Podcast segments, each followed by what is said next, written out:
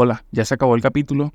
Espero que te haya parecido interesante o al menos te haya aportado algo. Como puedes observar en este podcast, mi nombre es Héctor Tovar y tengo experiencia en todo lo que es el área de almacenamiento, logística en general, específicamente en almacenamiento de inventario. Actualmente me encuentro buscando empleo, vivo en Caracas, Venezuela. Voy a dejar en la descripción mi enlace de LinkedIn por si estás interesado en un perfil como el mío o si me puedes recomendar.